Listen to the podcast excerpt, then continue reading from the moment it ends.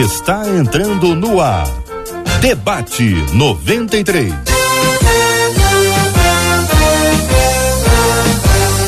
Realização 93 FM. Um oferecimento Pleno News. Notícias de verdade. E Rede Super Compras. Faça super compras todo dia. Apresentação J.R. Vargas. Alô, meu irmão.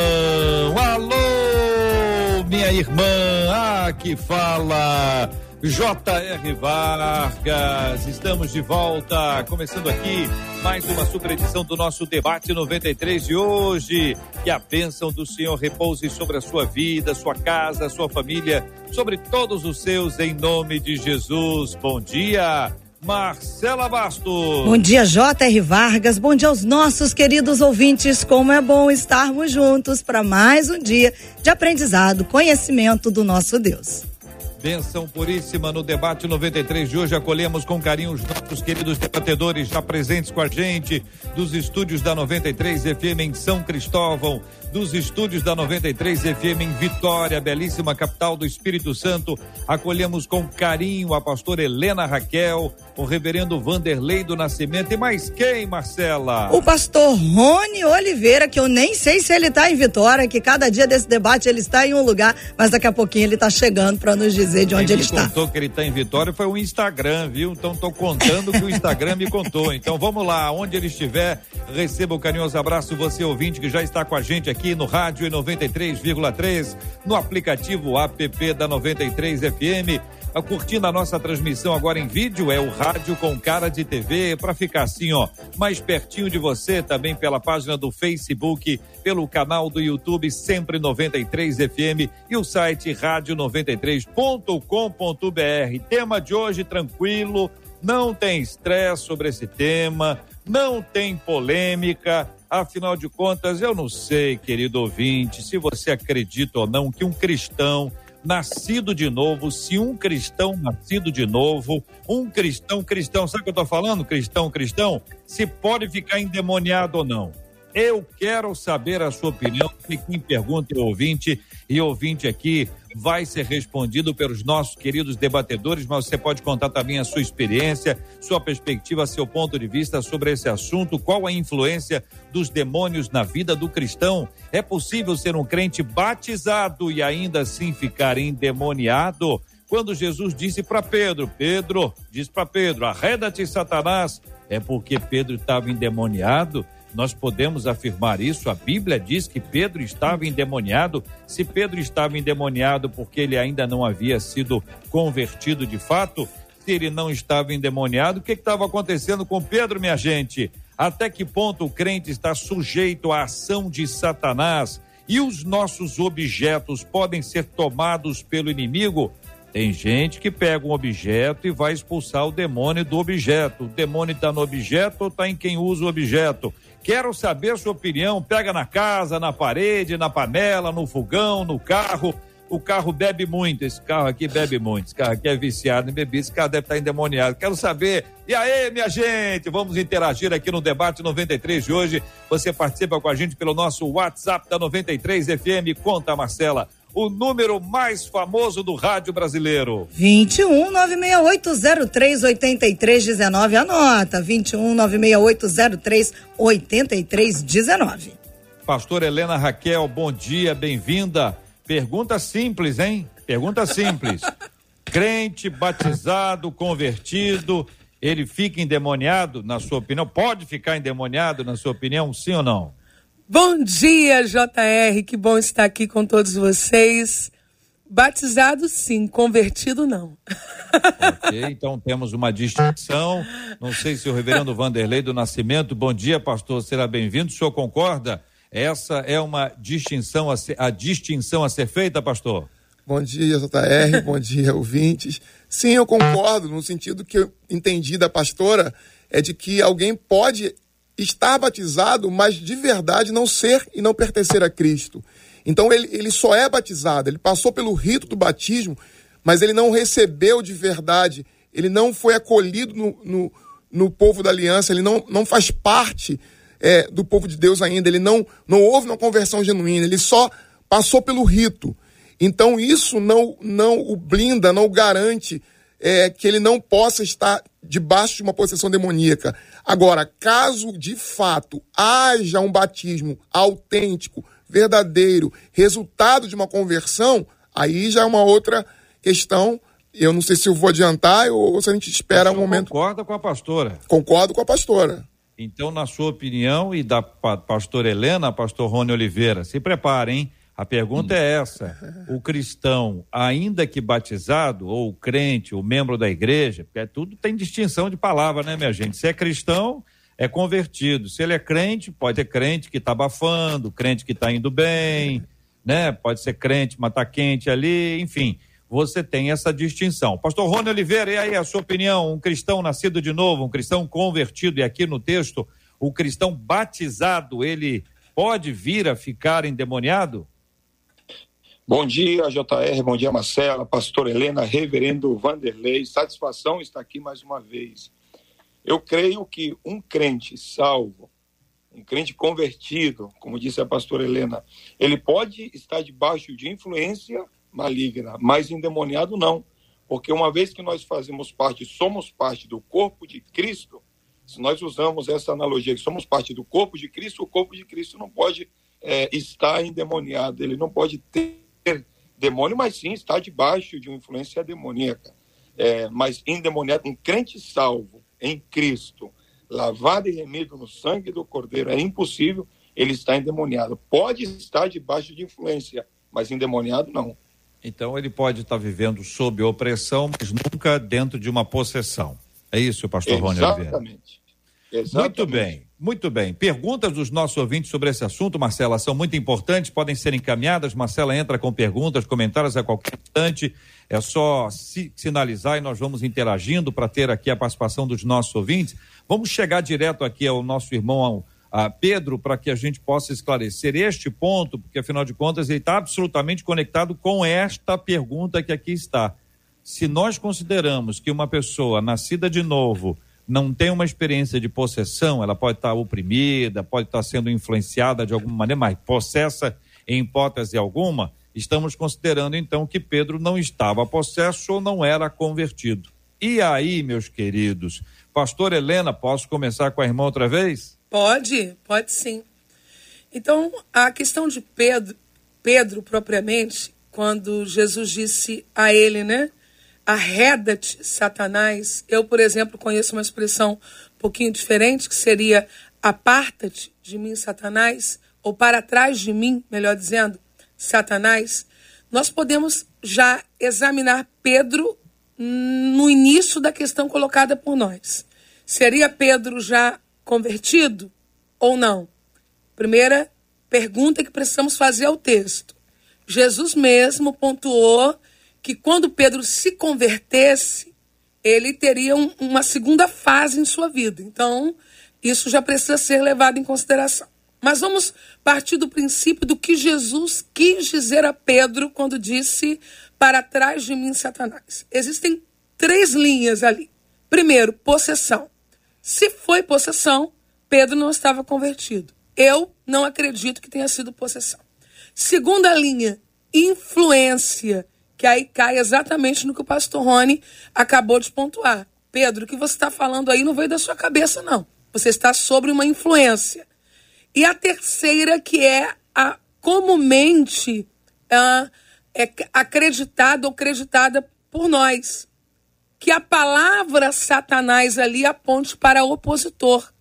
Na verdade, Jesus estaria utilizando um substantivo a falar com Pedro. Ó, você está sendo um Satanás nesse momento.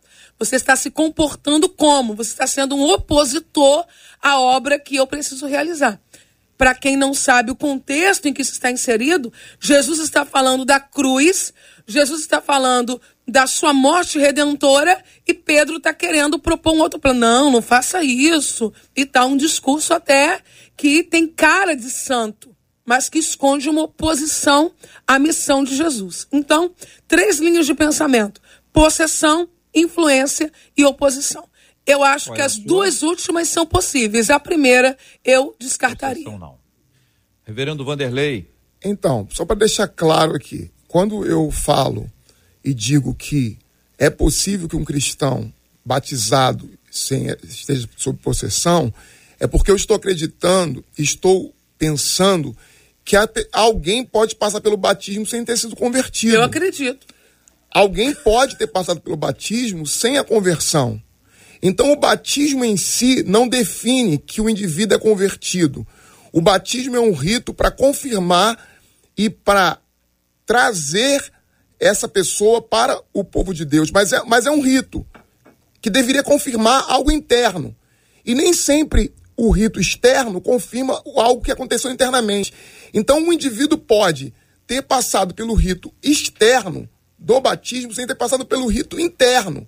Então, ele pode, com isso, estar sob possessão, sim, porque apesar dele confessar publicamente que é membro de uma igreja convertido, externamente, internamente, isso ainda não aconteceu. Então, ele pode sim passar por possessão maligna.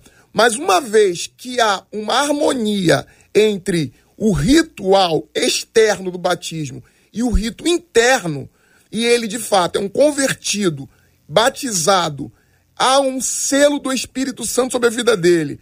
Ele já recebeu o Espírito Santo, porque para mim que sou reformado, o batismo não é apenas na água, mas também no Espírito. Então é impossível que ele, que ele receba, que ele seja possesso. Possesso não.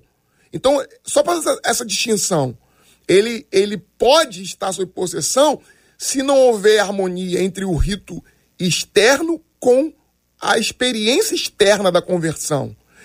Quanto a Pedro, Pedro ali não está sob possessão maligna. Pedro está entendendo mal a missão de Jesus. Pedro não compreendeu que a mensagem e a, e a pregação e o ministério de Jesus passava pelo sofrimento, passava pela cruz, passava por renúncia. Ele está é, se colocando ao lado daqueles que compreenderam o ministério de Jesus muito semelhante aos que esperavam um Messias temporal, que não pode passar pela morte, ou toda a concepção judaica, que não imaginava e não supunha, em momento algum, que o Messias iria enfrentar a morte. Era algo absurdo para qualquer um judeu ortodoxo do primeiro século. Então Pedro está alinhado com esta visão equivocada e está e pode estar sob influência maligna ali, mas jamais possessão, porque ele já era um convertido. Pedro é um apóstolo. Pedro é um apóstolo e a igreja de Cristo é sustentada e está firmada sobre o fundamento dos apóstolos. A, a não ser Judas, o próprio Jesus vai dizer que o único que se perdeu era o filho da perdição para que se cumprisse a escritura. Então, Judas é o único ali que, mesmo sendo apóstolo, não havia se convertido. Pastor Rony Oliveira, está em suas mãos concordar ou discordar? Totalmente de acordo, totalmente de acordo. É, o que eu acho lindo nesse texto e na Bíblia em si, que ela não tapa ninguém. Ela é o que ela é. Ela mostra todo mundo tal qual é. E hum, por mais que fosse um apóstolo Pedro, por mais que fosse um discípulo de Jesus, é, coube a Deus, através do Espírito Santo, deixar registrado que não importa o tipo ou grau de ministério que nós tenhamos, se nós nos opormos à obra de Deus, nós seremos, estaremos debaixo de uma influência é, maligna não importa que grau. Aqui eu acho lindo que não é um novo convertido, não é alguém que está vindo agora, é alguém que está do lado de Jesus, é alguém que ministra, é alguém que serve à mesa com Jesus. E esse alguém estava debaixo de uma influência maligna. Creio que é, nesse contexto, é, cabe também o que o Paulo diz, é, nesse contexto é melhor obedecer a Deus que aos homens, porque os homens também são falhos e podem estar debaixo de uma influência é, maligna. O exemplo do, do reverendo foi muito bem colocado quando fala de batismo, porque Jesus, quando fala com Nicodemos, ele disse: é necessário nascer da água e do Espírito. Quando nascemos da água, batismo, quando nascemos do Espírito, somos um com Cristo. E é aqui que está a questão. É, quando eu nasço da água, perfeito, eu estou simbolicamente morrendo para o mundo e nascendo para Deus. É um comprometimento.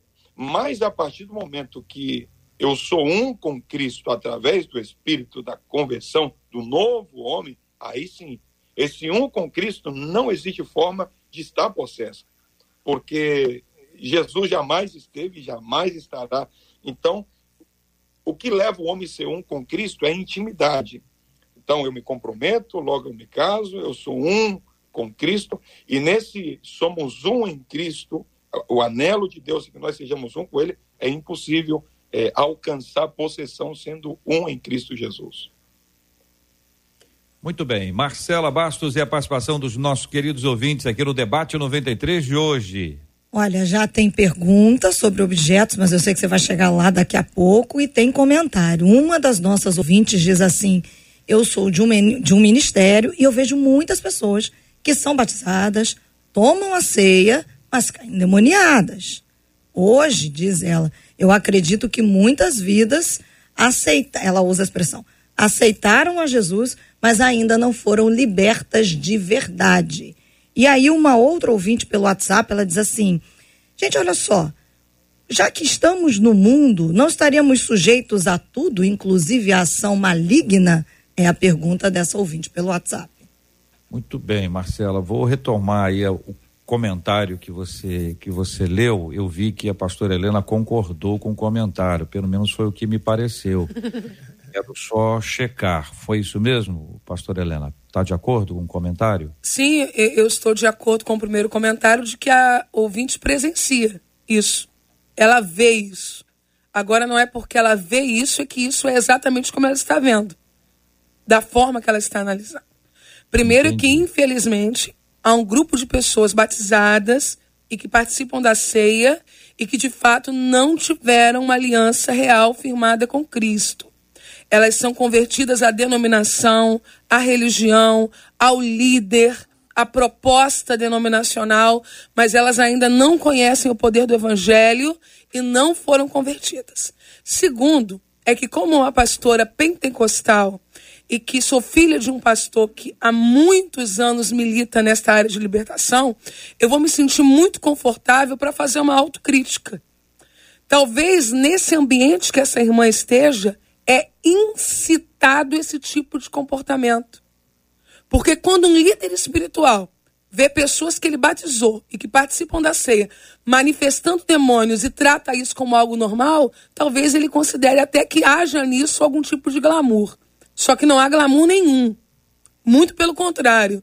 É uma conduta totalmente é, é, problemática, inadmissível, que se faça uma reunião espiritual, uma reunião cultica de adoração a Deus e se veja crentes batizados que participam da ceia manifestando demônios. Agora, eu faço um questionamento em cima disso. São demônios mesmo? Ou sugestionamento de uma liderança problemática que conduz esse tipo de liturgia para esse espetáculo. Isso também acontece. E eu posso dizer porque eu estou falando de dentro e não de fora. Quem está de fora também pode dizer. O que eu estou dizendo é que eu falo sem a lente de que ah, a pastora é preconceituosa porque ela está vendo a distância. Não, estou vendo de dentro. Existem, infelizmente, pessoas que veem beleza nisso. E não há beleza na possessão maligna. Quando Satanás ele, ele possui alguém, ele humilha, ele vitima, ele envergonha. Como é que eu posso estar num púlpito pregando, ensinando, discipulando e vendo esse mesmo crente que participa da ceia manifestando demônios? E, a, ora, a falha não estará então só nele. Há algo aí que precisa ser examinado e que passa pela liderança também. O pastor Rony, se o negócio já era complicado, agora complicou um tiquinho mais. Com certeza. É, a, a, a, não todas, não generalizando, mas maior parte das igrejas é, neopentecostais no Brasil, ela tem enfrentado uma ânsia de demonstração de poder, uma ânsia de demonstrar que eu tenho autoridade, eu tenho poder. E foge um pouco do culto racional que é expresso na Bíblia através das cartas do apóstolo Paulo, é, quando ele diz que devemos apresentar a Deus um culto racional. E eu não entendo em um culto racional eu entrevistando um demônio. Eu não entendo em um culto racional eu pegando o tempo que é de Deus, porque quando vos juntais que haja louvor, adoração, é, oferta, palavra, etc., eu pego esse culto que é dirigido a Deus eu tiro toda a atenção de Deus e começo a fazer entrevista, eu começo a demonstrar é, o, o, poder que tem o diabo e o poder que tenho eu para expulsar esse diabo. Sendo que quando Jesus se deparava com a situação de possessão demoníaca, automaticamente ele tirava fora, porque é, é, é muito simples. A Bíblia diz: o diabo vem para roubar, matar e destruir. Ponto. Também diz que ele é o pai da mentira. O que me garantiza que uma pessoa possessa esteja falando a verdade, sendo que o diabo é o pai da mentira. Então, é, é, nesses ambientes é, onde se exacerba ou se queira demonstrar quão poder tem o eu ou quão poder tem o diabo, é, pode sim passar esse tipo de coisa. Mas eu creio também, justamente o que disse a pastora, é, será que realmente é demônio? Será que a pessoa não está sendo su, sugestionada? A pessoa não está sendo induzida a... É, quantas aberrações vemos de, das pessoas se empurrar, jogar no chão, é, é, é, é, e quando a pessoa quer dizer, olha, eu não estou endemoniada, grita mais alto para travar e, é, tapar a voz daquela pessoa. aqui se percebe muito claro duas coisas. O diabo sempre vai querer roubar, matar e destruir. Ponto.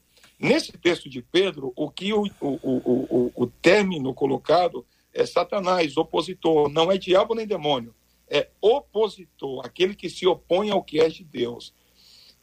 Então, voltando ao nosso tema do debate e colocando essa questão na mesa outra vez, é, a Bíblia diz que o diabo levou Jesus a um lugar muito alto e disse: lança-te daqui abaixo. Ou seja, ele, do lado de fora, querendo exercer uma pressão, levou Jesus a um lugar muito alto. Isso significa que nem todos os lugares altos é Deus quem leva. Nem todos os lugares altos é Deus que coloca. Então, é, é, fica aqui também essa pequena denúncia é, de voltarmos ao culto racional, aonde o Deus dos céus é pregado, aonde existe louvores, aonde existe é, uma liturgia de oferta, etc. E que fique claro que se você, membro que nos está ouvindo, é, analise bem de acordo com a Sagrada Escritura, seja um crente de Berea, leia a Bíblia. Quanto mais você conhece da palavra de Deus, mais chance você tem de não ser enganado. Pastor Vanderlei. É, com relação a essa questão, é, eu percebo claramente que muitas excitações supostamente demoníacas, supostamente possessões malignas, guardam às vezes é, muito mais problemas de cunho psiquiátrico de uma atmosfera carregada de histeria, onde gatilhos é, psicológicos são ativados e o indivíduo aparentemente demonstra estar possesso por espíritos malignos, mas por vezes a gente encontra gente com esquizofrenia, gente que está completamente desorientado emocionalmente, é, mentalmente, e aquilo é atribuído a espírito maligno. Com isso, eu não estou dizendo que não haja possessão maligna, eu estou dizendo que pode haver. Mas quem garante que em ambientes onde a pastora mesmo que colocou, eu fico cavaleiro de falar porque ela falou, é, onde há um excitamento, a essa histeria em alguns lugares, a essa, esse descontrole, porque isto é sinal de que é o espírito que está conduzindo. Quer dizer, quanto mais sem controle, é porque é o espírito que está conduzindo. Em alguns lugares é assim que se se, se propõe. Para um indivíduo que está emocionalmente debilitado, psiquiatra, de forma. É, é, um transtorno psiquiátrico, isso se torna um gatilho para que ele também manifeste de uma forma totalmente estranha aquele lugar, que ele aceite a sugestão de quem está impondo as mãos e determinando que o espírito maligno saia. Isso vai criar naquela pessoa mentalmente desequilibrada uma atitude de submissão àquela, àquela autoridade espiritual que está ali e submeter aquilo a todo trijeito é, espiritual de quem está sob possessão maligna, sem estar, porque tem sim um problema psiquiátrico. Como também pode acontecer de verdade também o indivíduo estar sob possessão maligna, porque eu não estou aqui dizendo que não haja possessão maligna, mas ele não é convertido. Ele é membro de uma igreja. E ele deveria era ser disciplinado. afastado da comunhão da igreja. Porque é um indivíduo que professou ser cristão e que de fato está mentindo para a igreja. Assumiu um compromisso de ser cristão de verdade e não é. E, e com certeza ele sabe disso.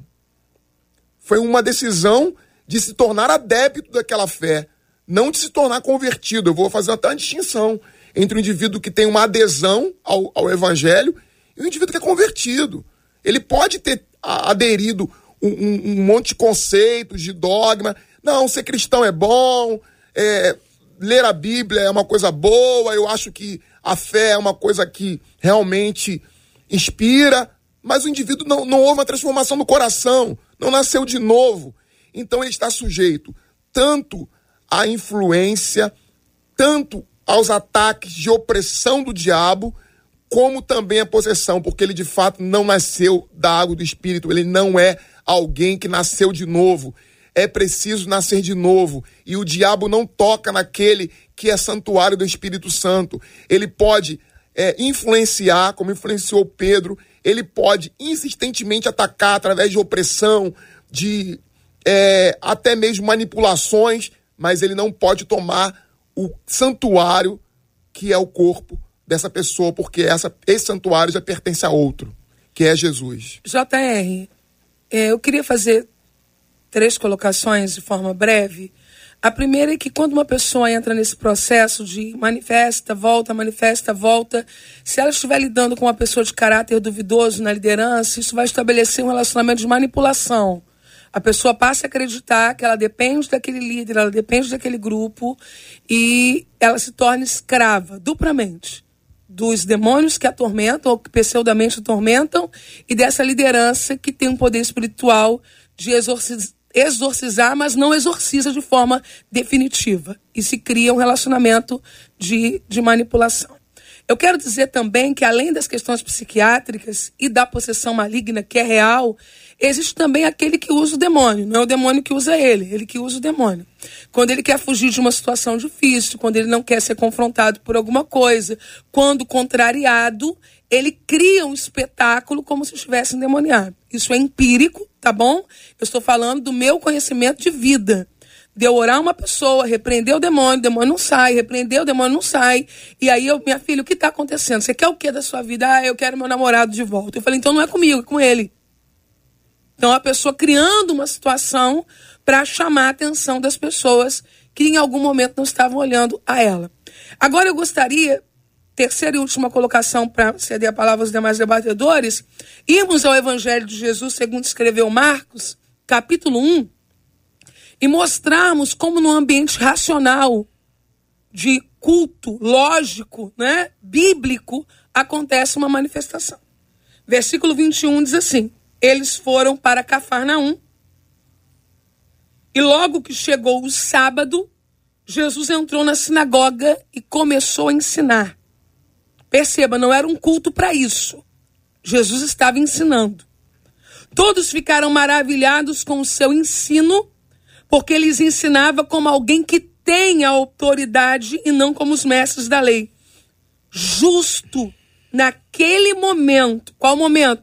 momento em que Jesus está pregando na sinagoga, um homem possesso de um espírito imundo gritou.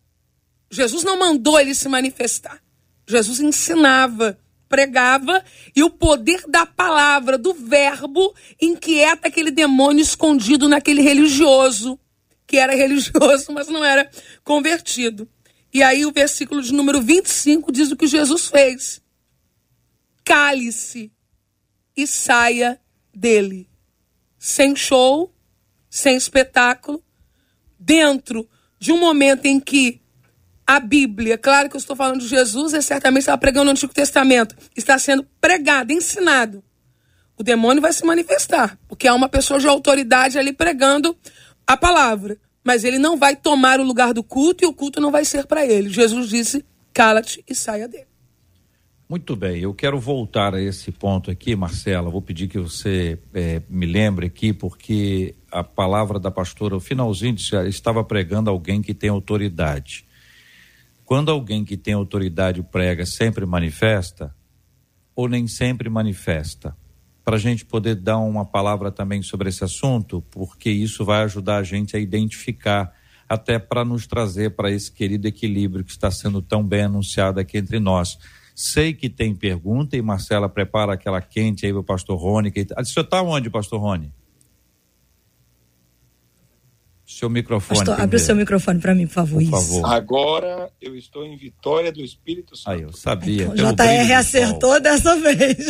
eu, eu vi um brilho em você. Foi, é, o sinal tá bom. Quando o sinal tá bom, eu tô aqui. Quando o sinal tá ruim, parece que é feira, aí é outro país, né?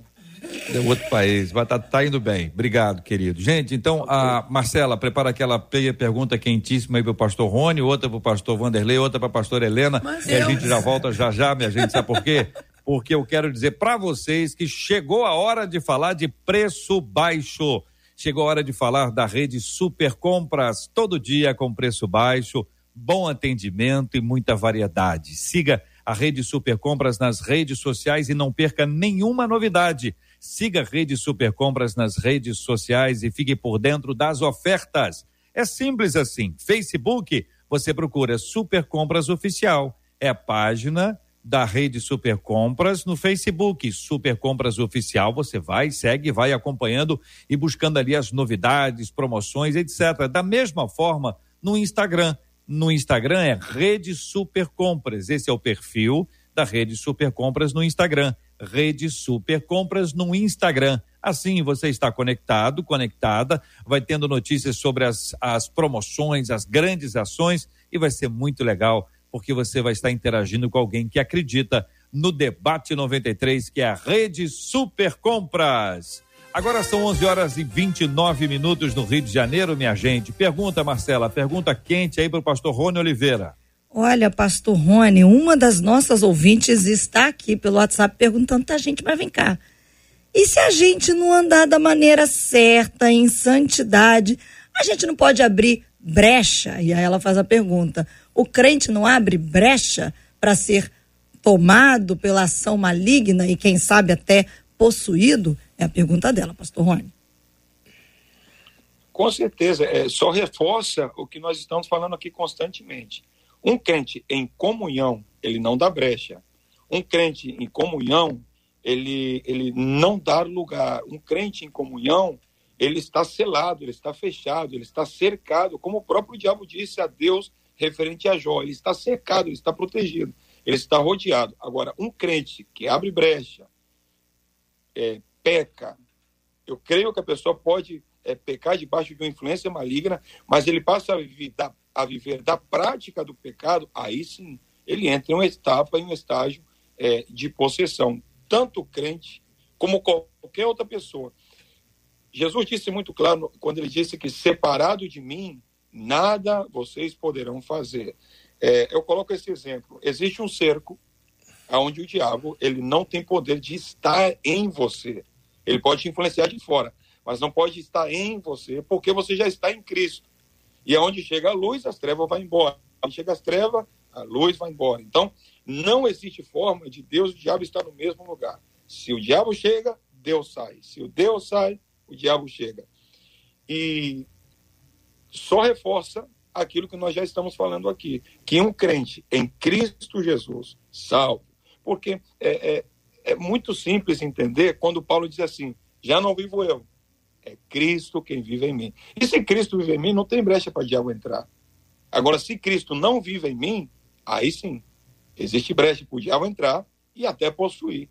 É como diz a palavra, que ele entra, o diabo entra e vê uma casa limpa, adornada, é, é, perfeita, mas vazia, ele entra e destrói. Esse exemplo de casa limpa, esse exemplo de casa limpa, porém vazia, é aquela pessoa que vai para a igreja, beleza, recebi a Jesus no meu coração, mas não busca ter uma vida de experiência com Deus, não busca uma vida é, de devocional constante. Aí a casa está vazia. Diabo, opa, já que está vazia e o meu é, é destruir, é, é, é fazer tudo oposto ao que Deus fez, ele entra e destrói mesmo. Agora eu pergunto para o senhor: se a pessoa recebeu a Jesus, e o senhor, onde Deus está, o diabo não entra, e, e vice-versa, se recebeu a Jesus, porque Deus está ali. Se Deus está ali, como é que o diabo entra? A Bíblia diz o seguinte: já não vivo eu, é Cristo que vive em mim. A partir do momento em que Cristo deixa de viver em mim, é porque o diabo já entrou e fez o que tinha que fazer. Não existe forma de Deus e o diabo estar no mesmo lugar. Não existe forma. Um crente salvo, um crente limpo, não pode estar possuído. Isso é fato. Por quê? Se eu sou parte do corpo de Cristo, se eu sou um em Cristo, e eu aceito a ideia de que eu estou possuído, como é que é isso? Se eu sou parte do corpo de Cristo e eu estou no corpo de Cristo, como que o corpo de Cristo pode estar é, possuído?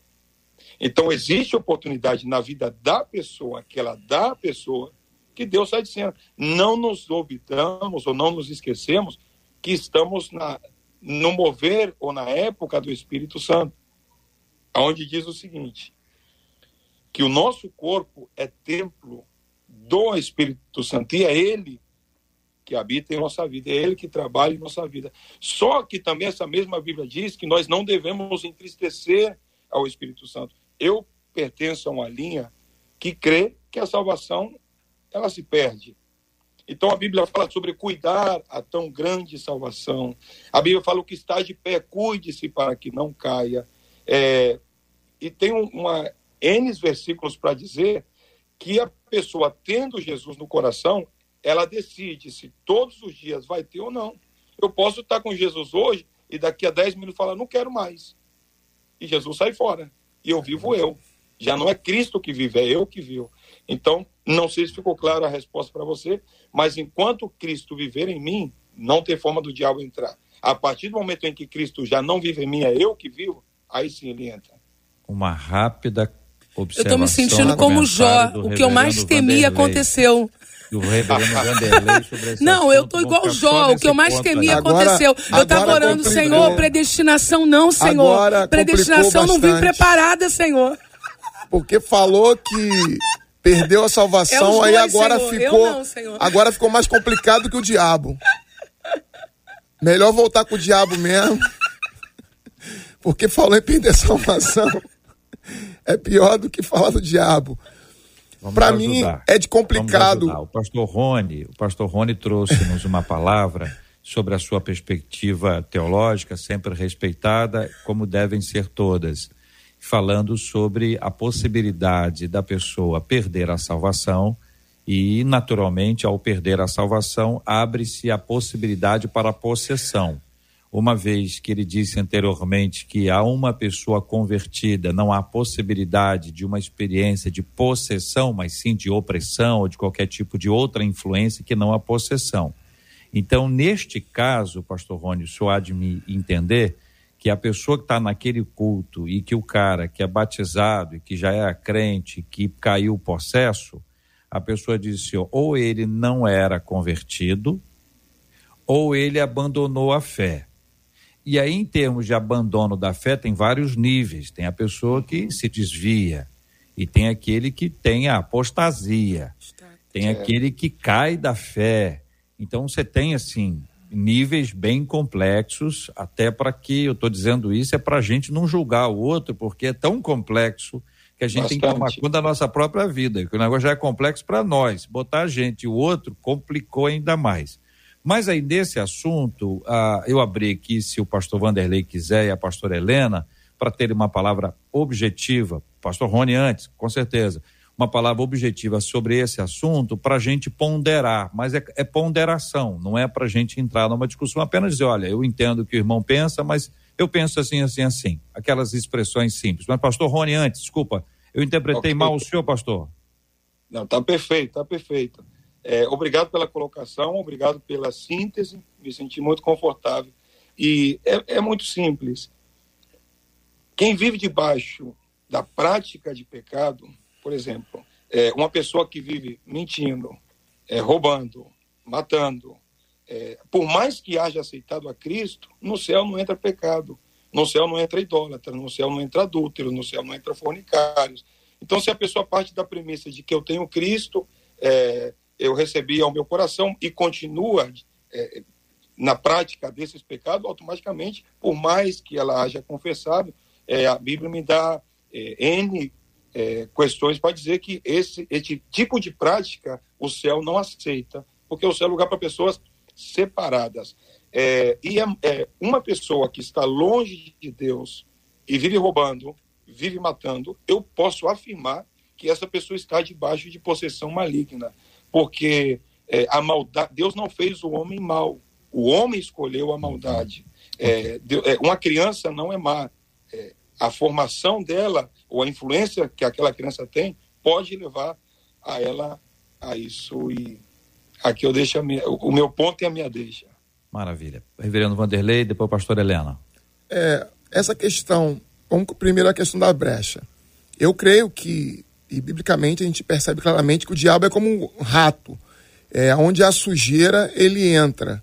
Você vê um ambiente sujo, é um ambiente que prolifera doença, é, insetos, animais de todos os tipos. Trazendo essa questão para a questão espiritual, à medida em que o ser humano vive na prática do pecado, entrega a prostituição, entrega a mentira, ao roubo, a, a todo tipo de distorção do caráter é, de Deus, da, da vontade de Deus, ele, ele abre todo uma, um espaço para que a ação do diabo seja efetiva e haja possessão. A grande questão para mim é: se houve possessão, isso marca uma questão. Esse indivíduo não, nunca foi cristão. Ele nunca foi cristão. Porque uma vez que ele se torna cristão, que há uma conversão genuína, que ele é justificado pela graça de Deus, que ele é lavado pelo sangue de Cristo, que ele é dotado como filho de Deus, que ele passa a clamar Abba Pai, e de que ele é inserido na videira e tornado é, parte dela, e filho e parte desse reino, ele não pode retroceder. Se ele, se ele demonstra claramente uma possessão, essa possessão é efetiva, é, houve sim uma possessão, mas não de um cristão genuíno. Ele pode ter mascarado durante muito tempo, ele pode ter evidenciado até alguns frutos do Espírito, aparentemente, mas não houve conversão. Não houve nascer de novo. Porque, para mim, a eleição me garante que em Cristo eu estou seguro até o fim. Ah, mas alguém cai no meio do caminho. Não, eu não caio. Eu não caio porque quem sustenta a minha vida até o final, me faz perseverar até o fim, uhum. é aquele que me salvou. Eu não caio, não é porque eu tenho força, tenho poder, porque depende da minha força, meu poder, mas porque eu estou em Cristo e o poder da ressurreição que ele me salvou garante que eu jamais irei me perder. Então, okay. se eu manifestei um espírito maligno, é porque eu jamais pertenci a ele. Não é porque eu caí. É porque eu jamais pertenci. Porque uma vez que eu estou posto nele, que eu fui enxertado na videira, eu não posso ser arrancado. E o Deus que me disse: você está salvo, você é nova criatura, você é meu, ele não volta atrás. Ele fez, ele realizou, ele perpetuou a salvação em mim. Pastora Helena Raquel, estamos falando sobre a fala do pastor Rony Oliveira, seu olhar e sua opinião sobre aquele aspecto. Graças a Deus, né? Então, nesse caso, eu não preciso responder não. ao reverendo Vanderlei. Eu não vim preparada. Eu estava aqui orando, Senhor, predestinação não, Senhor. O Senhor não me trouxe aqui. Porque se ele pregar mais 30 minutos, eu pulo, eu me é, converto para ele. na, opinião, na opinião dele, pode eu ser já que a irmã tenho tenha vindo entendeu? predestinada Eu já tenho um pezinho lá. Se ele prega mais 30 minutos, acabou. Calvino me ganha hoje aqui nessa mesa. Por isso que eu não entrei muito para manter. para manter, né? né, pastor? Manter o respeito. Exato. Não, mas o senhor foi muito bem e excelente colocação. Eu acredito exatamente assim. Não consigo ver um cristão que de fato tenha tido uma experiência real com Cristo declinar de novo ao princípio, expor Cristo de novo à vergonha e muito menos sofrer uma possessão maligna. Mas para falar sobre a fala do querido pastor Rony, JR, eu preciso ressuscitar a fala da Marcela dizendo o que a ouvinte disse. Ela disse o seguinte: e se nós dermos brecha? Na fala dessa nossa ouvinte, eu vejo alguém que tem muita dificuldade com a graça de Deus. Porque a graça de Deus ela é realmente escandalosa, né? Ela acredita mesmo que se ela falhar, ela tem uma abertura para que de alguma maneira Satanás entre. Essa querida irmã vai precisar, inclusive, compreender que há uma diferença entre possessão e obra da carne. Algumas coisas que a gente vê alguns crentes fazendo é obra da carne. Ele não está se enchendo do espírito, ele está declinando da sua vida devocional, ele não tem ouvido as orientações pastorais, então ele anda com um comportamento um pouco oscilante por obra da carne, não por possessão maligna. É porque às vezes é mais fácil a gente dizer que o marido está endemoniado do que dizer que ele está numa prática de sem vergonhice, né? Às vezes é mais fácil dizer que fulano está endemoniado do que ele tem uma dificuldade com a língua. O problema dele é maledicência. Ele não, não houve ainda um processo de discipular de conversão concluído nessa área da língua. E aí a gente começa a trazer isso tudo para Satanás. Aquele que é de Deus, o maligno não toca. E se eu der alguma brecha, a Bíblia diz: não deslugar ao diabo. Eu terei sim a influência dele em alguma área, um ardil dele para uma conduta. Agora eu não serei possessa por espírito maligno em circunstância alguma, porque o meu corpo é templo do Espírito Santo. São 11 horas e 44 minutos, minha gente. Essa é a Rádio 93 FM. Este é o programa Debate 93 e vocês interagem com a gente agora pelo rádio 93,3, pela transmissão pelo site da Rádio 93, pela página do Facebook, o canal do YouTube, todos da 93 FM. Quando você está com a gente aqui é sempre uma alegria muito grande. Marcela, uma pergunta ou um comentário para ouvirmos a pastora Helena Raquel. Vamos pela ordem inversa agora. Eu vou lá, mas antes eu não sei se você vai querer ir naquele ponto que você me pediu para anotar, antes do break, sobre a, a fala que a pastora Helena trouxe de que alguém que estava pregando era alguém que tinha autoridade e aí Satanás se manifestou. A Vai sua condução aonde? foi excelente, estou plenamente de acordo. Vamos a esse ponto. Não sei ela, mas eu e você concordamos. Vamos lá, pastor Helena. JR, antes, porém, eu preciso dizer que a Marcela está uma aparição de beleza. É porque você que está aí, JR, impedido, né, nesse momento de ver como eu estou vendo, você não consegue dimensionar. Tem um painel azul, como você pode ver, mas ela está assim, reluzente nesse painel. É a coisa mais linda que tem hoje na Rádio 93, é Marcela Bastos. Muito obrigada. Então, gente, sobre a questão de alguém que estava pregando com autoridade. Inclusive, isso foi falado sobre Jesus algumas vezes, né? Ele é diferente, ele prega como quem tem autoridade. E a expressão que melhor se aproxima dessa colocação é que Jesus pregava como alguém que podia pregar. Pregava com verdade. Né? Enquanto os fariseus, eles falavam, mas não era bem assim, Jesus falava com autoridade dentro do que estava falando como alguém que tinha verdade. Quando eu digo que esse demônio se manifesta porque alguém com autoridade está pregando, é porque ele já vivia ali algum tempo. As sinagogas, para quem está nos ouvindo, funcionava mais ou, mais ou menos como congregação, ponto de pregação, célula. Cada grupo frequenta aquela mais perto de casa e acaba criando relacionamentos e ficando por ali. No caso da mulher encurvada que tinha um espírito de enfermidade, ela frequentava aquela sinagoga há quanto tempo? Ela já estava sofrendo há 18 anos. Mas naquele dia quem estava ali era Jesus. Com isso eu não digo que sempre que alguém que tem autoridade prega, um demônio vai se manifestar. Mas que em alguns ambientes onde existem pessoas que não têm autoridade, demônios estejam escondidos há muito tempo, eu não tenho nenhuma dúvida sobre isso. Eu acredito que nessa sinagoga já deveria ter algum tempo que esse demônio estava escondido nessa pessoa, mas que um religioso sem autoridade só tem discurso. Mas quando Jesus chegou, ele teve que se apresentar. Muito bem. É, não vou nem perguntar se o pastor Vanderlei, pastor Rony concordam, mas eu estou com vontade de ouvir vocês, que eu estou vendo que vocês estão doidinhos para falar sobre esse assunto. Só preciso que sejam objetivos. Não, tá eu quase me converti aqui ao pastor Vanderlei, ele não vai mas discordar não... de mim agora. Não, não de, forma, de forma nenhuma, porque eu, eu também tenho meu pé lá também. então, eu percebo o seguinte: é, a gente às vezes vê pessoas falando de culto de libertação. Concordando com a pastora aqui, Todo culto ao Senhor é um culto aonde existe libertação. Como pode o nome de Deus ser pregado?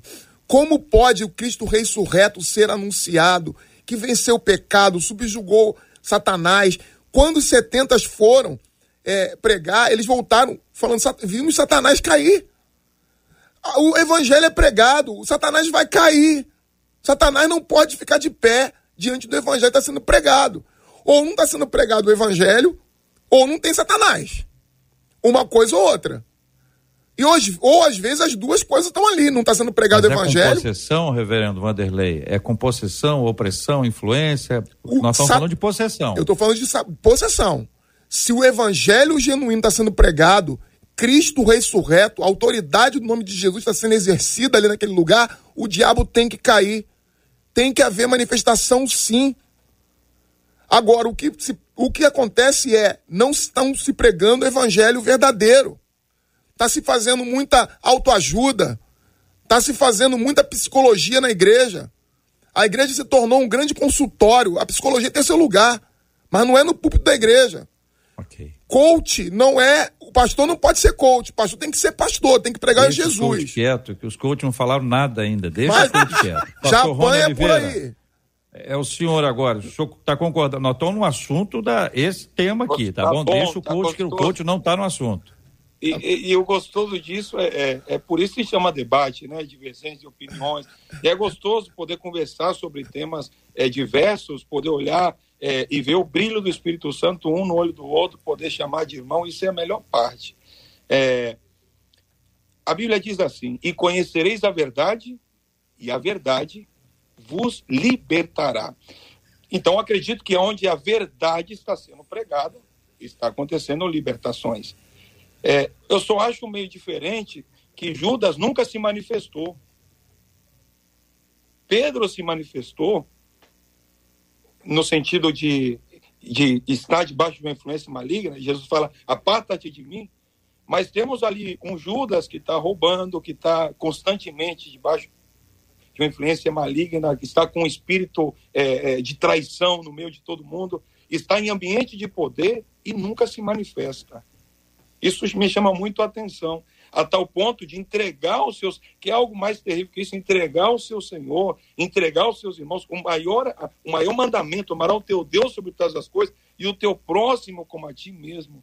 E o diabo está se opondo a isso a tal forma. E Judas, debaixo de ambiente de unção, de poder, de milagre, é, nunca é, se manifestou. Existem demônios que que a pessoa se manifesta, possessão que se manifesta, mas existem demônios que são bem mais perigosos, são esses sutis. E é aí que a igreja precisa de buscar o discernimento do espírito, porque para mim faz mais dano um endemoniado quietinho em silêncio fazendo as suas tramóias que aquele que gritou, né, pulou e saiu fora e nunca mais voltou. Deixa eu ver se eu entendi. Na sua perspectiva, pior é aquele que está sofrendo a influência, a opressão, do que a, em termos de reino, né? Em termos aspectos mais do que o própria, a própria possessão. Embora a gente saiba, já tenha sido dito aqui mesmo hoje, de que a possessão é uma coisa absurda, destrói o indivíduo, ele perde faculdades mentais, escolha, opções, ele se machuca, ele se fere, ele se arrebenta.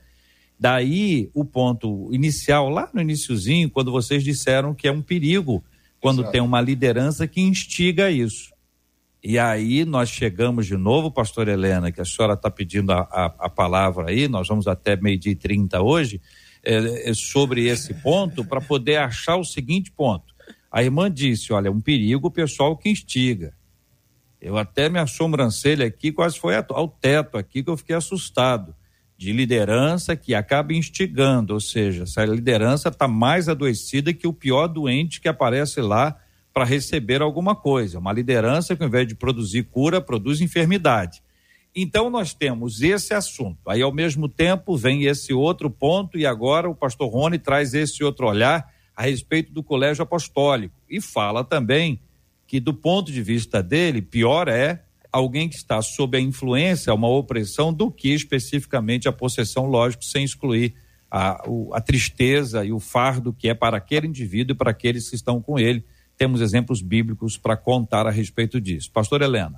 É, eu acredito que o pastor Rony, na verdade, ele comparou Pedro e Judas, não propriamente um processo gadareno, né? Ele quis dizer que é melhor um Pedro que manifesta, mas em que sentido? Coloca para fora o que ele está pensando de negativo sobre influência maligna do que um Judas que está maquinando isso a longo prazo para fazer uma coisa muito pior depois. É isso, pastor Rony?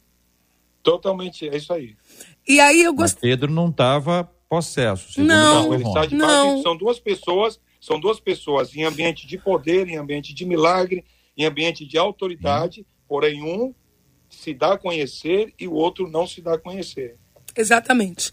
Sobre Judas, eu gostaria só de fazer duas pontuações. Jesus disse: Escolhi a vós doze, um de vós é um diabo, um é um enganador, um está aqui, mas não está aqui, nunca esteve aqui, não é daqui, só se perdeu aquele que nunca foi dos nossos. Então, Judas, Jesus já sabia quem ele era. Agora, eu gostaria apenas de fazer uma pontuação que Judas não vai passar todo o tempo ao lado de Jesus endemoniado, possesso. Não. Judas vai passar o tempo todo ao lado de Jesus sem ser convertido.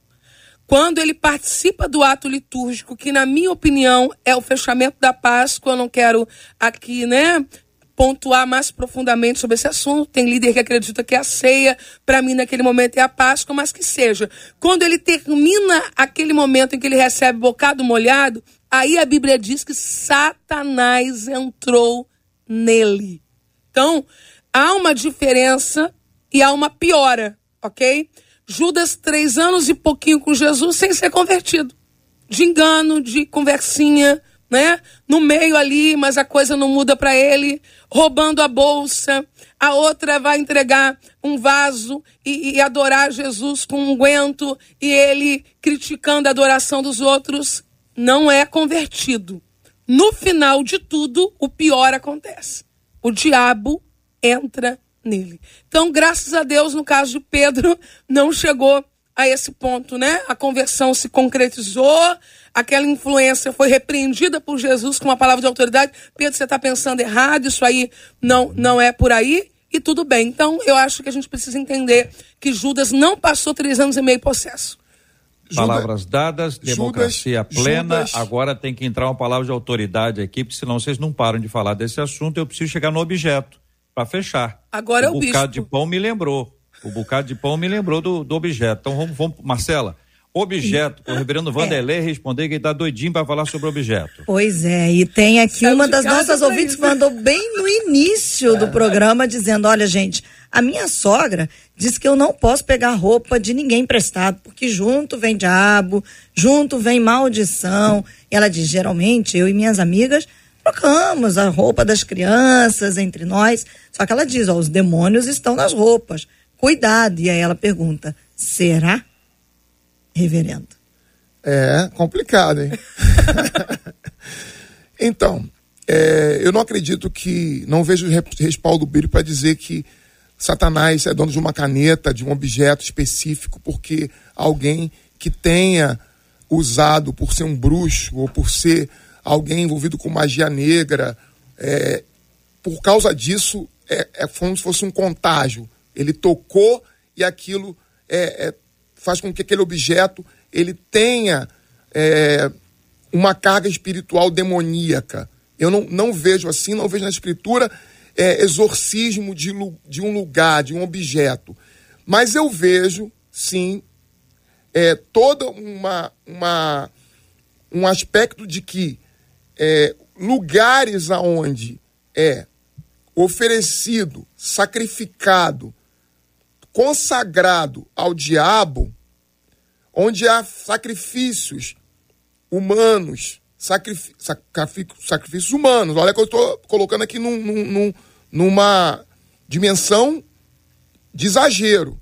Sacrifício de animais, onde há todo o envolvimento de todos que estão ali com o diabo, é natural que aquele ambiente seja controlado por esses espíritos, por esses demônios. Não é que o, que o local em si carregue em si algo demoníaco, mas todo esse ambiente que está sob influência e consagração de Satanás a Satanás, para as pessoas que tomaram aquele lugar para isto, consagraram aquele lugar para isto, é claro que vai haver uma influência. Assim como o templo é, consagrado, é um local consagrado a Deus, vai haver também uma certa influência de um local onde Satanás sente-se plenamente dono, sente amplamente é, com autoridade ali. Mas não que seja em si aquele local seja do diabo, mas pelo fato de ter sido consagrado a ele, eu, a, ele se apropria daquilo que lhe foi dado. Ele se apropria daquilo que lhe foi dado. Nesse sentido, eu vejo que pode haver locais assim, porque foi consagrado, é o ambiente dele, as pessoas que estão ali e tudo mais. Nesse sentido, eu vejo que pode haver. Mas um objeto em si, um copo, um, uma medalha, dizer que porque é uma medalha de, de um, uma pessoa que. Não, aí não, aí não dá. Não tem base bíblica para isso. Muito bem. Então nós estamos aqui, a palavra do pastor Vanderlei, que é a irmã que pega roupa emprestada lá ou que recebe doações de roupas, uma criança passa a usar a roupa de outra criança e ficou uma criança mal criada, não é uma influência espiritual, é falta de educação de fato ali que é precisa, a pessoa precisa ter. A pessoa era uma boa aluna, aí herdou livros de outros coleguinhas, Aí o coleguinha, quando estudou aquele livro, na verdade o livro está novinho, porque ele não estudou, né? Se tivesse estudado o livro não ia estar tá novinho, ficou reprovado. Aí esse ano as notas dele caem. Ele está dizendo assim: ah, essa nota minha caiu, não foi problema meu, não, igreja. Esse aqui foi o problema do, do camarada anterior e eu recebi essa maldição aqui. Isso é uma influência do inimigo. Estou perguntando isso, estou dando exemplinho assim simples porque a coisa aperta é no exemplo simples. Sim. A coisa aperta é no dia a dia. É menos no copo, é mais na camisa, é mais na roupa, é mais no carro, numa coisa assim que a pessoa comprou. A pessoa é a pessoa que compra, usa roupa alugada. Entendeu? Como é que vai fazer?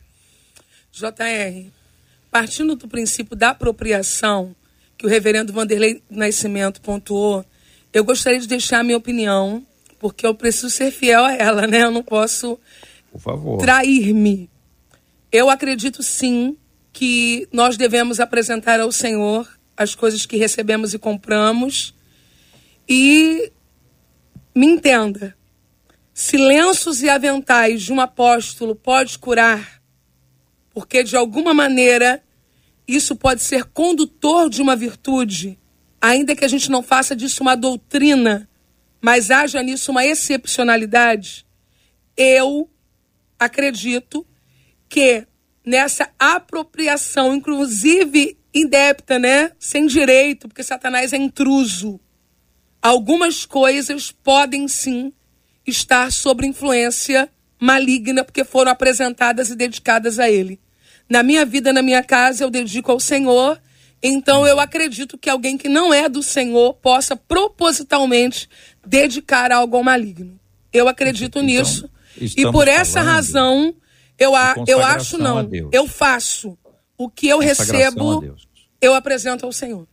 Consagrado ao Senhor, todas as coisas. Então, eventualmente, você pode ter um guitarrista que é um excelente instrumentista, o instrumento foi consagrado a Deus, mas ele não. Sim. Pior ele, ainda, né? o instrumentista não foi consagrado a Deus, ainda que o instrumento tenha sido, Estou esperando vocês responderem. Não Pontinho, adianta. É, é, é, igual você querer pegar uma, uma lata de óleo e querer fazer uma unção na casa de alguém que vive de contravenção. Infelizmente, tem líder que se dispõe a esse papel. Só que então, isso não vai mudar nada. Perfeito. Não vai mudar então, nada. Estamos, né? Estamos é eu consagrado e o que é meu consagrado. Estamos concordando que o indivíduo precisa ser consagrado Exatamente. a Deus. Exatamente porque se o indivíduo não for consagrado a Deus, ainda que tenha todas as coisas que a ele pertencem sejam a Deus consagradas, de nada vai adiantar. Porque é um processo que está centrado aqui na graça de Deus sobre a pessoa e não sobre aquilo que a pessoa tem. Está sendo recomendado pela pastora Helena que tudo aquilo que você receber, você consagre a Deus. E se tudo que você tem vem de Deus, já tem essa marca preciosa da gratidão, do louvor, Sim. da dedicação a Deus. E falando sobre roupa, Pastor Rony, sua última palavra sobre esse assunto. Ok. Deus é espírito e o, os demônios também são espíritos. Para atuar, precisa de um corpo. E se precisa de um corpo, isolamos a questão dos objetos, porque ele precisa de um corpo. Agora, pode usar um corpo para usar um objeto. Etc. Por exemplo, o diabo não vai pegar, um, um espírito não vai pegar um revólver e vai disparar em você ele precisa entrar em alguém que pegue aquela arma e te dispare. Agora, a Bíblia fala sobre Acã e diz sobre o anatema, ou anátema, aqui no Brasil fala anatema, anátema, anátema. É, que era um objeto que foi roubado e por isso estava debaixo de maldição e porque ele escondeu um objeto que não foi de índole boa, aquilo ali trazia maldição. Foi tanto assim que a família foi dizimada. Ele falou, olha, traga um por um e vão fazer isso. Então, objetos fruto de roubo é anatema, o anátema. Objetos que têm é, é, é, fontes duvidosas é anátema. Então, eu, eu também parto desse princípio que existem objetos que estão debaixo de maldição. Não que seja do diabo, okay. senão que estejam debaixo de maldição. E devemos sim apresentar ao Senhor a nossa vida, a nossa casa. Tanto é assim que quando Deus estabelece o tabernáculo, ele diz: Eu quero que você me separe, me consagre todos os utensílios do templo. Uhum. Então, um recurso adquirido ou ganho de forma ilícita. É maldição alguma coisa que não seja correta, justa, honesta, maldição, problemas mais graves virão a partir disso. Veja como a gente às vezes está preocupado com um copo e esquece do dinheiro que está na carteira. Está preocupado com a roupa ou com a casa e de, se despreocupa da nossa relação com Deus, o nosso compromisso com Ele. De nada adianta consagrar a guitarra se o guitarrista não tem nada a ver com o Senhor. E assim a gente fecha, não encerra, fecha o debate 93 de hoje. E a turma estava aqui pedindo mais, tem gente pedindo continuação, mas tem muita gente agradecida, viu, pastor Rony? A Fátima Arlindo pelo Facebook disse assim: Olha, gente, eu estou maravilhada com esse debate. Quanto esclarecimento. Que Deus abençoe a vida de cada um dos debatedores. Obrigada, viu, pastor Rony? Amém. É um prazer servi-lo. Deus abençoe a cada um. Um forte abraço. Foi um privilégio servir a mesa com vocês. Reverendo Vanderlei, o Júlio César está aqui dizendo: glória a Deus pela vida do reverendo Vanderlei, como ele nos abençoou neste dia. Obrigada, viu, reverendo? Eu que agradeço poder voltar aqui no estúdio, rever Marcela, a equipe aqui trabalhando, conhecer a pastora Obrigada. Helena Raquel. Manda um abraço lá para nossa igreja nossas irmãs lá que estão ouvindo, ouvindo, acho que mais a pastora Raquel do que a ah, minha. Ah, lindas! Pastor Helena, as nossas ouvintes aqui do Debate 93, muitas, não vou nem citar o nome para poder né, fazer justo, todas te mandando muito beijo. Elas amam a senhora e a gente agradece por você estar aqui com a gente hoje e também lançando um livro, não é isso? Pois é. Marcela, que alegria voltar ao estúdio da Rádio 93, né? É, é é uma experiência muito boa. É uma, uma jovem que trabalha na recepção perguntou se a senhora sabe onde fica. é, então, há uns 20 anos. e poder estar aqui é muito, muito, muito bom. Sim, eu estou lançando um e-book né? Estou muito feliz pela MK Books é, e estamos aí no aquecimento, né? Essa semana de lançamento, a próxima semana. É, eu, eu, quando eu começo a perceber que o tempo está indo embora, eu pregando ou falando, quer, dar uma, uma pequena trava. Mas na verdade, o nome do e-book é O Protagonista é Você grandes lições na casa de Marta. Os homens devem ler e as meninas precisam ler. então não tem para onde correr, todo mundo. O protagonista é você. Grandes lições na casa de Marta. JR, os nossos ouvintes se encontram no Amazon Kindle, no Google Play Books, no iBooks, no Kobo e na Livraria Cultura. Só Como eu tô chique. agora. Você tá outro, outro patamar. Obrigada, viu, pastora? JR, eu encerro com Rafael Peçanha dizendo assim: glória a Deus como Deus usa os nossos debatedores, e a gente concorda com o Rafael. Glória a Deus, como os nossos debatedores são usados por Deus e que alegria poder caminhar ao lado de cada um deles. O Senhor, que é o nosso pastor, Rafael, está aqui conosco e nós dependemos dele. Cada debatedor deve ser alvo da nossa oração de súplica e ações de graças pela vida deles, em razão das contribuições diárias que nós recebemos da parte de Deus por meio deles. Nós vamos orar juntos agora e vamos pedir a bênção do Senhor sobre cada um de nós. Pastora, por favor, ore conosco. Nós vamos orar como temos orado todos os dias pela cura dos enfermos, pelo consolo aos corações enlutados. Temos pedido a bênção do Senhor sobre cada um de nós e dentro desse tema que mexe com muita gente, que fica assustada, fica com medo, a gente lembra que maior é o que está em nós do que aquele que está no mundo, que Jesus tem todo o poder, toda a autoridade na terra, no céu, acima, abaixo, não há lugar em que ele não tenha toda a autoridade. E que quando nós estamos com Jesus e Jesus está dentro da gente, ele é nosso Senhor, é nosso Salvador, nós vamos vencendo dia após dia, não por nossos méritos, porque nós não temos forças, nós somos fracos, nós somos frágeis, mas o Senhor é quem nos fortalece. Por isso, sempre a glória é devida ao Senhor. Vamos orar, pastor. Senhor, em nome de Jesus, nós queremos te agradecer por esta manhã tão especial que vivemos aqui, pela vida e pela existência do Grupo MK, a Rádio 93, o Reverendo J.R. Vargas, a Marcela Bastos e toda esta grande equipe. Te louvamos pela vida de todos os debatedores, não só hoje nós aqui presentes, mas os tantos que o Senhor tem usado diariamente aqui. Deus, falamos de algo tão desafiador. Demônios subjugam, assustam, oprimem, vitimam. E nós te pedimos agora que, no nome de Jesus, vidas sejam libertas. No nome de Jesus, cadeias sejam quebradas. E aonde houver alguém influenciado ou possesso, oprimido, que no poder do nome de Jesus, Satanás e seus demônios batam em retirada. Oramos por aqueles que estão enfermos, enlutados, encarcerados. Oramos pelo Brasil, para que o Senhor estabeleça o teu governo. Em o nome de Jesus. Amém. Que Deus te abençoe. Você acabou de ouvir Debate 93. Realização 93 FM. Com oferecimento Pleno News, notícias de verdade e Rede Super Compras. Faça super compras todo dia.